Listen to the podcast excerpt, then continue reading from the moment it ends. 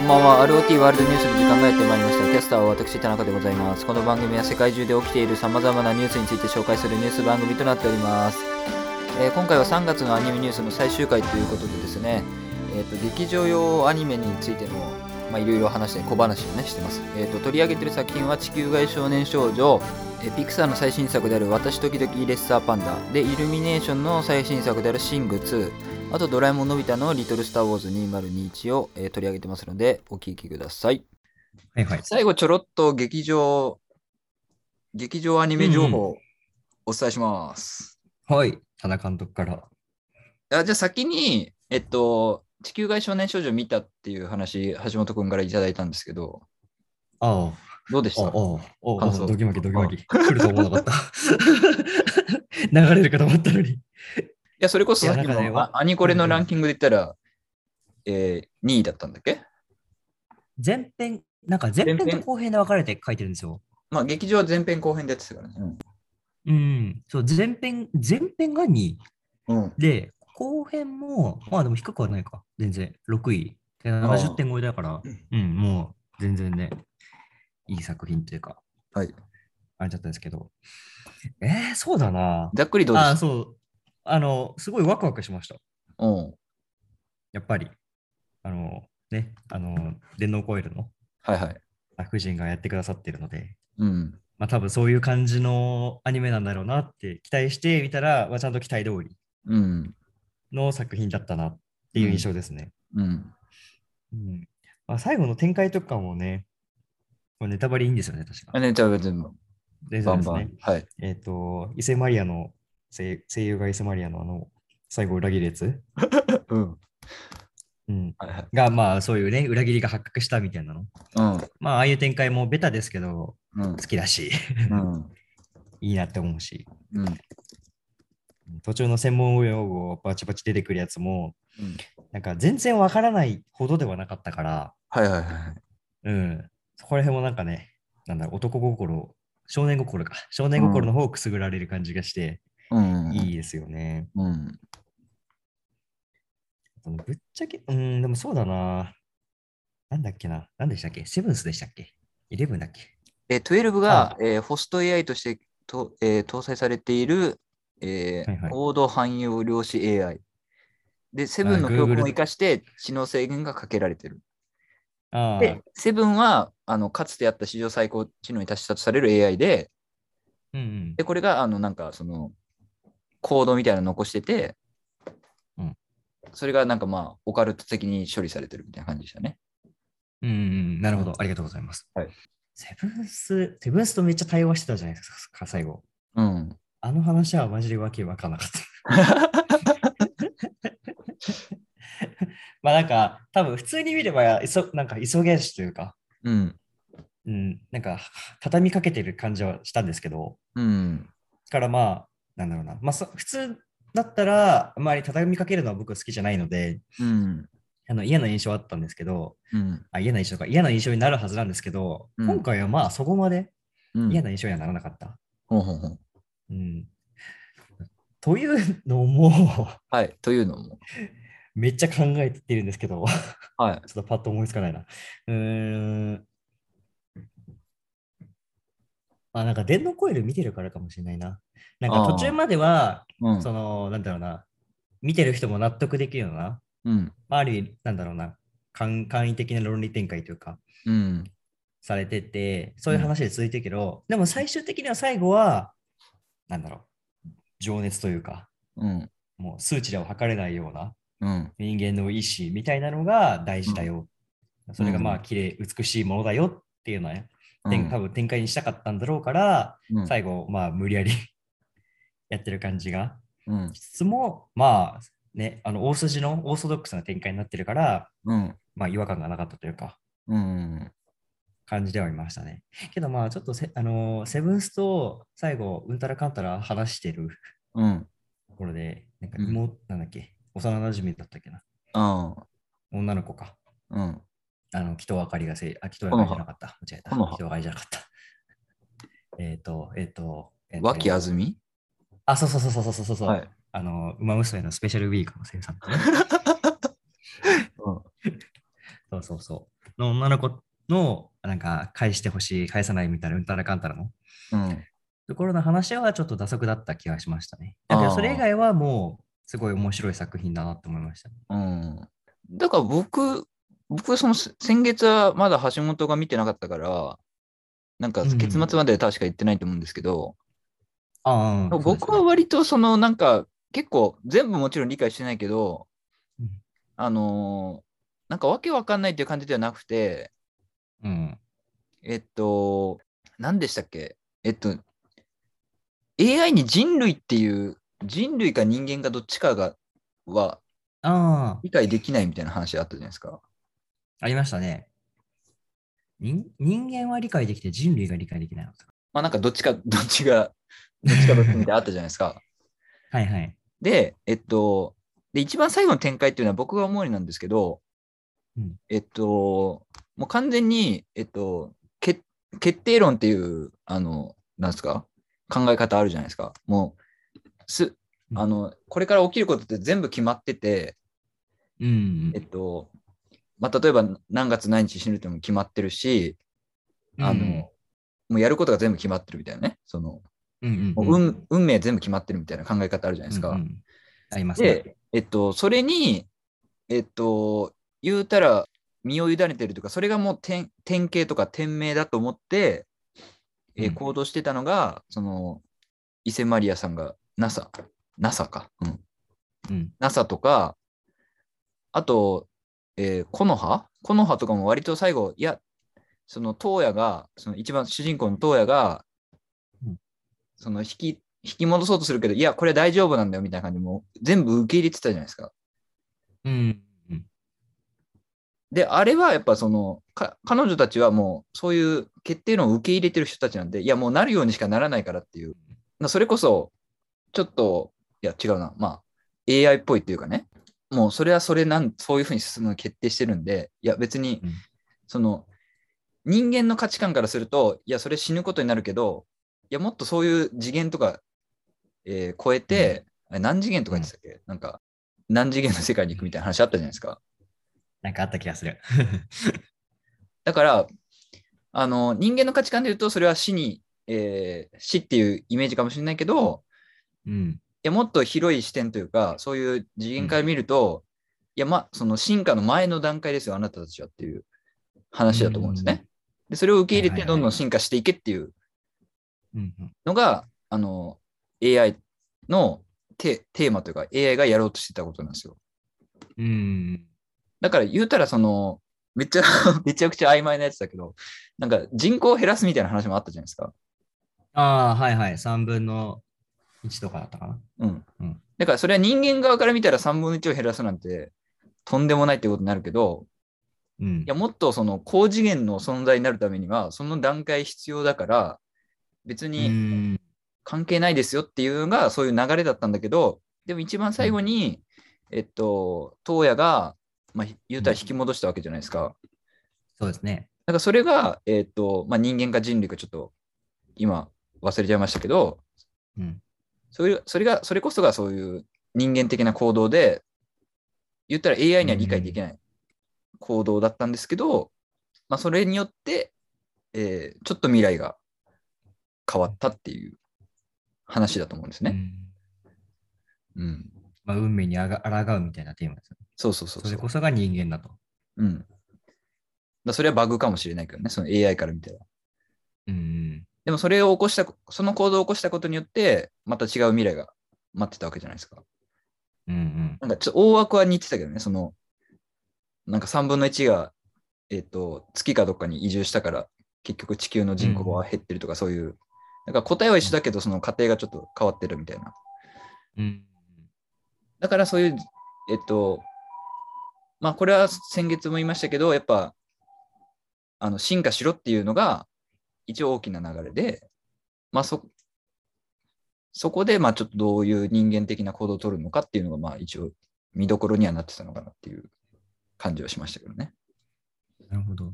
なんかそれを、なんか、東野はまあ、ね、地球の外で生まれたうん。人なわけじゃないですか。はいはいはい。そうです。確かに。ね、そうな地球で生まれた人じゃなくて、地球外で生まれた子供が、うん。まあ、人間的な行動をしたっていうのは、すごいはいはい意味がありそうですよね。うん、確かに確かに。言ったら逆逆パターンみたいになってるからね。うん、うん。地球に住んでたら、まあね、み運命に抗うみたいな発想はできな かっうん。そうね。うん。はい。地球外少年少女は。た。いこういう感じちょっと俺がざっくりしすぎてましたけど。や、でもなんとなくわかりました。うん。聞いてる方にも伝わってくるといいな。はい。いいなと思います。まあ、面白い、面白いのは面白いんでね。はい。うん。ネットフリックスで見れますんで、はい。で、あとは劇場用情報なんですけども、ちょっとざーっといきますね。えーっと、まずですね、えーまあ、アメリカのあれなんですけど、えー私時々レッサーパンダっていう、これピクサーの最新作で、はいえっと、コロナの影響で、えーこれディズニープラスの配信だけになっちゃったんですね。本当は劇場公開する予定だったんですけど、ああ、はいはい、でどういう話かっていうと、えっと、これがびっくりでですね、監督のドミー・シーっていう監督が、まあ、僕とほぼ同年齢なんですよ。すご1い。歳上とかなんですよ。で、えっで、とね、舞台がうん、えー2002年に13歳っていう設定なんですね。だから2002年が舞台なんで、まだスマホとかはないんですけど、まあ、若干こういう、んあの、ちっちゃい携帯とかあるんだけどね。で、うん2002年が舞台で、えっと、中2かな中2とか、まあ13歳だから、うん。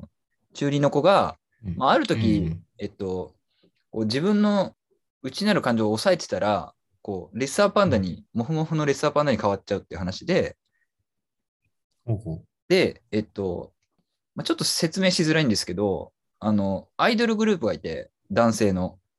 まあ、それこそなんかうんうんうんバックストリートボーイズみたいな感じの、その男性のボーカルグループみたいな。を、うんその主人公の女の子たちは推してて、で、そこのライブに行くっていうのが、一番最後のクライマックスになってて、うんでも行きたいんだけど、そのライブの日と、そのレッサーパンダの呪いを解く日が一緒の日になっちゃう。ほうほうほうほう。で、まあ、何かど、うん、同時にはできないと。そうそう、だからどっちを取るかみたいな感じでどんどん進んでいって、うん。で、そのレッサーパンダになるっていうのは、あの、まあ言ったらその自分の怒りとか、うん、そういう感情が、えっと、見た目で見えるのが、こう、レッサーパンダになる瞬間なんですよ。ああ、なるほど。だから、あの、獣化するみたいなね。その自分の中うんうんうのんそういう、まあ、獰猛とまでは言わないけど、それが現れたのがレッサーパンダになるっていう過程で、うんえっとね、まあ、ちょっと今説明下手だったんだけど、まあ、大体そういう感じの話なんですね。で、うんで、レッサーパン、あの、レッサーパンダだから、まあ、可愛いじゃないですか。見た目は。しかも結構でかいレッサーパンダなんで。だから可愛いかあら、ーそれで金を稼ぐっていう話なんです。金を稼いで、で、ライブに行くっていう。うんうんうん、で、中学生でその、そういうでかいライブ行こうとしたら、多分1万とかかかるじゃないですか。まあ確かに。なんか結構して、最初は親に頼ろうとするんだけどう、んその親ってのが本当にクソ親で、娘の行動を全部ちょっかいかけてきて、もうそこが一番きつい場面なんですけど、出しゃばりの親なんですよ。だから親には、いいいえっと、頼れないから自分たちで稼ぐみたいな話で、えーまあ、ピクサーなんでつまらないってことはまずなくて、非常にクオリティも高いんですけど、なんといっても、えー監督、多分中国系かなまあ、アジア、アジア系の方なんですけど、えー90年代の日本のアニメが大好きという、世代でおえーなるーほど。 女の子がレッサーパンダになるっていうのは、あの、ランマから取ってきたそうです。そうなんだ。ランマでこあうのパン確ダかにになったりするじゃないですか。うーん、あ、はいはいはい。その要素が入ってるし、あとは、劇中で結構セーラームーンみたいな場面とか、えなんかそもそものキャラクターデザインとか、なんかジャリンコ知恵とかね、それこそ宮崎駿とか高畑勲の影響もめちゃめちゃ感じる、ーあ、の、なんか結構日本の90年代のアニメとか好きな人が見たら、あ、私も同じの好きっていう感じの感覚になるっていうところが、まあ、日本の人には見どころかなっていう感じがしますね。確かに。ぶ今、ディズニープラスのサイト見てるんですけど、うん。舞台は90年代のトロント、カナダのトロントのチャイナタウンって書いてますね。うん。そう、だからなんかはい。語ろうと思えばいろいろ語れるんですけど、そのやっぱうんアメリカにおけるアジア人の立場ってこう低いわけですよ。言ったら差別されてる側っていうか。そうですね。うん。まあ、まあ、そこまでちょっと語るとちょっと長くなっちゃうのであれなんですけど、まあそういういろいろ、もちろん現代的なテーマもあるし、っていうのが私ときときレッサーパンダで、まあ割と面白いんで、あのディズニープラス入ってる方はぜひね、見た方がいいなっていうのと、え続きまして、シング、ネクストステージっていうああ。えこれはあの橋本さん、シングネクストステージ見ましたいやー、まだ見てないんですよ。あのおもあもちろん知ってると思いますけど、はいはい。えっと、やっぱこれは、まあ、アニメと、アニメの魅力はもちろんなんですけど、どっちかっていうと、なんか、それこそボヘミアン・ラプソディみたいな感じで、ライブ、ライブ映像としての、うんえー魅力が結構でかい映画で、うん。うんで、、えっと、まあ、アメリカの作品なんで、アメリカっていうか、まあ、イルミネーションだから、まあ、声楽、まあ、アメリカでいいですかね。はい。あの、結構豪華な声優が出てるわけですよ。で、その人たちはいはいはのい歌を聴くっていうのが、まあ、一つの、えー特徴になってて、うんうんで今回一番の特徴は、なんかライオンのキャラがいるんですね。その、もううん引退して15年ぐらい経ったライオンのキャラがいて、もうかつてのロックスターで、伝説的な。で、その声優を、えっと、アメリカ版だと U2 のボノがやってるんですね。はいはい。はい。で、日本版はビーズの稲葉さんです。はい。素晴らしい。だから、ビーズファンの橋本君は、で逆になんかそこに頼りすぎてる感じもあるんだよね。 そうなんですね。だから、ボノ、ボノとか稲葉さんだかうらん成立してるような、まあ、キャラクターというか、うん。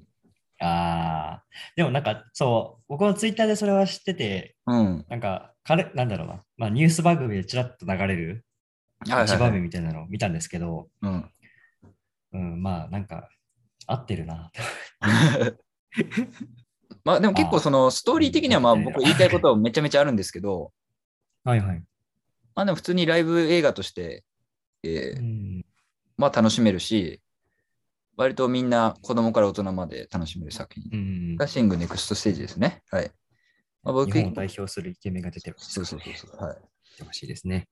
で、えー一番最後、ドラえもん、のび太のリトル・スター・ウォーズ2021なんですけど、はい、宇宙戦争ですね。当然宇宙戦争。これは、まあ結構今話題になってますけど、割とその、本当は202021っていうタイトルの通り、本当は去年公開だったんですけど、こうコロナでえいうん延期になって今年公開されてるんですけど、うんえーまあ本当にウクライナとロシアの関係をちょっとそう想起させるよう な内容になってるっていうふうに言われてて、まあそういう見方ももちろん、えーできるんですけど、僕的には、割とドラえもんい、あの、これまでのドラえもんって、やっぱスタンドバイミーとかが一番顕著なんですけど、はいはい。ドラ泣きとかいう本当に最悪の文化をあれして、ドラえもんも泣くための道具みたいな感じで、最近やってきたわけですよ、ずっと。はい。うん。ドラえもんイコール感動みたいなね。うん。もちろんそういう面もあるんだけど、えもっとドラえもんってなんか、もっと広がりがある作品だし、最近は本当に、えーそういうしみったれたの感じが僕は多いなと思ってたんで、そういう面で言うと、今回のドラえもんはかなりバランスが僕はいいと思いました。おー。結構あっす、まあ、言い方あれだけどあっさりめというか、ああ、そうなんですね。なんかまあさい、もちろん最後こう、まあもともとこれリメイクのね、昔やったリトル・スター・ウォーズってやつをリメイクして、えーうん2021ってやってるんだけど、えっと、それこそ昔のドラえもんってそんなになんか、めっちゃ感動をしてるわけじゃないんですよ。どっちかというと、うんのび太たちの冒険得て、ちょっとうん、なんかそういう異世界の人たちと出会って、出会いと別れみたいなね。うんうんで、今回はその別れのシーンももちろんあるんですけど、そこも結構うんあっさりめというか、うん。うーんそんなに泣かせに来てなくて、僕は結構好感持ったんで、うん割となんか最近のドラえもんに、いや、これはドラえもんじゃねえよとか思ってた人はうん、今回は結構バランスいいですよっていう情報でし。うんた。はい。はい。なんですかね。僕も結構感動ものみたいなイメージがドラえもんにありますけど、うん。どこからなんですかね。フーコから、フーコとかどうなんだろうね。まあ、割と言われてるのが、あのーそれこそ僕が子供の時に見てた、あ、渡辺歩、渡辺歩監督っていう、あの最近だと怪獣の子供とか、えうんー、向こうのニックコちゃんとかやってる監督ですけど、この人がもともとドラえもんやってて、うんで、あの、帰ってきたドラえもんとか、のび太の結婚前夜とか、おばあちゃんの思い出とか、こういう、ドラえもんの中でも結構感動するエピソードを、うんあの、2000年代ぐらいにアアニメ化してて、まあ、それ自体は結構出来がいいんですけど、そこからちょっとうん感動系が多くなったのかなっていう感じはしますけどね。うんうん。なんかドラえもんの変遷とかも見てくると面白いかもしれないなって。そうそうそう、今、ドラえもんで。全部、Amazon プライムで確か見れるんで、ああ、前作がいいな。見よっかな、全部。ドラえもんね、うん、ドラえもん語り出すと、ちょっとまた、うんコンテンツが巨大すぎて、ああ、まあ確かに。あれなんですけど、ううん、僕もね、なんかちっちゃい頃はテレビでやってたらそれは見てたんですけど、うん、もう最近全然見てないし、しかも覚えてるのがうん、そんなにないんですよね。はあはあはあ。あワワンニャン時空伝は好きで何回も見てましたね万。人軸でね、うんえー声優が変わる一番最後のやつね。 そうだったっけ全然覚えてないそこ。大山信代、信代ドラえもん一番最後の劇場作品がワンニャン軸でです。ああ、そっか。なるほど。あ、そういうことだった。なるほど。熱いな。だからもしかしたら声優変わってから若干感動要素も増えてきたのかなっていう感じはしますけどね。ああ、泣かせな要るほ素どっていうか。うん。うんうん。まあなんか、その前までのからの方向転換ですよね。うん。まあそこはいい悪いあるかもしれない。うん。好みあるかもしれない。っていう感じですかね。うんうんうんはい。。ということで、橋本さんから何か言いたいことありますか僕が言いたいこと。はい。まあ、いい春休みを皆さん過ごしてください。アメプラで いろいろと配信してますよ。そうだ、確かに今見るとしたら、うん、今見るとしたらっていうか、この時期にねうん、休みだから見やすいっちゃ見やすい。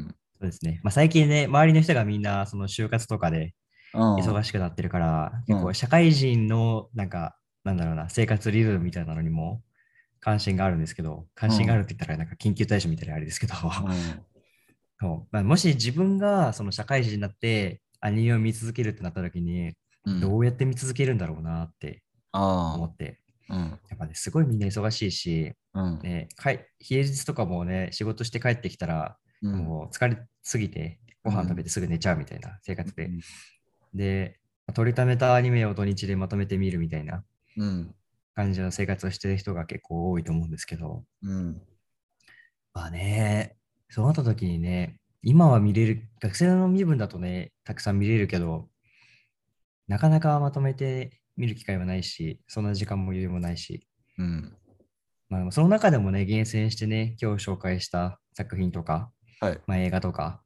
うんまあ、ね、あの、まあ、友達となりなりですね、同期の方と見ていってね、楽しんでいただけるといいなーっていうのも最後ちょっと思いました。ははい、い。 いいまとめですね。はい。ということで、では、また、それこそ4月アニメはね、あの、うん、い花形ですからね。はい。や、すごいですね。2011、12年以来の花形ですね。おう一応、注目作を教えてもらえますか、最後。短めに。僕が知ってる感じだと、あの、はいスパイファミリーはなんか漫あ画もすごはいんはいですけどはいはいはい。ようやくアニメ化スパすイファる。ミリーね。うんそう。えこの前、アニメジャパン行ってきたときに、あのあー春はいアニメじゃないか。春あ春前アニメって言ったらもうね、にこれまでの作品から2期やってたやつは大体もう注目作ではあるんですけど、かぐや様もそうだし、うん。タイガーのバニーは見てないけど、まあまあいいって言われるから、本好きの下克上か。まあ、コミさんはまあいいとして、街角魔族はね、ああ、でもあと理系が恋の人で証明してみた。うん。うん、まあこれもなんか外れはないと思いますね。あ、紛れ子もファイナルシーズンやるんだね。なるほど、なるほど。あとは、まあまあ、ラブライブか。ラブライブはまあまあまあ、い いや。デートはライブ群青のファンファーレ。まあでも、ほんと今季はすごいたくさんいいのがありますね。うん。あとそうだ、アニメジャパンに行って、はいはい。面白いなって、ああ一緒にいいい情報た友達と話してたのは。え一時情報、はい。はい。まあまあ、これはそんなに話すことはないんですけど、はい。えっと、社員ポストはってい。いうアイドルアニメがやるらしいんですよ。うん。そう、これなんでいすごいかと思ったかというと、はい。会場では、まあ、言うてアニメ作品についての内容は全然なんか告知はしてなかったけど、うん。あの5人あいいるアイドルはい。がみんながそれぞれソロで歌っている歌をが PV で流れてたんですね。うん。それがバチクソにうまくてで、しかも、えーなんだろう、絶妙にオタクにクリティカルヒットするような曲。うんいや、これはね、聞いてみ、多分 YouTube とかで上がってると思うんで、聞いてほしいんですけど、うんすごい期待ができる作品だなって思わせる曲なんですよ。え、それはいつからアニメするんですかこれね、えっと、今年の夏やるそうです。あ夏アニメ。うん。社員ポスト。えーうん生産調べたけど、全然知らねえなっていう名前だったから、まあ、新人さんか、もしくは、まあ、歌がうまい、歌手の人から取ってきてるのかもしれないうん作品ではありますけど、まあ、うんなんか、うん、面白いんじゃないのっていう期待値が高めの作品かなと思います。社員ポはスい。トねまあ、。それはまた、夏の時はにい、社員ポスト。はいはい。はい、ということでお聞きいただきました。でね、あの最後、社員ポストの話してますけど、僕もしかしたらこれ、そうなのかなと思ってて、やっぱそうだったんですけど、あのビヨンズの高瀬くるみちゃん、くるみんですね、が声優務めるアニメですね、これ、社員ポスト。はい、ということで、そういう点でも注目ですね。はい、この番組は皆様からのお便りをお待ちしています。宛先は rotworldnaws.gmail.com です、えーこういう話してくださいとか、何でもいいんですよ。何でもいいんで、コメント、えーメール、バンバン送ってください。あなたのその小さな一歩が大きな川になると思います。はい。え次回は4月に入ったので、ハロプロニュースをお送りします。えっと、今回はですね、かなり、えープレゼントとかもありますので、ぜひ聞いていただきたいですね。それでは、次回も頑張りまなかん。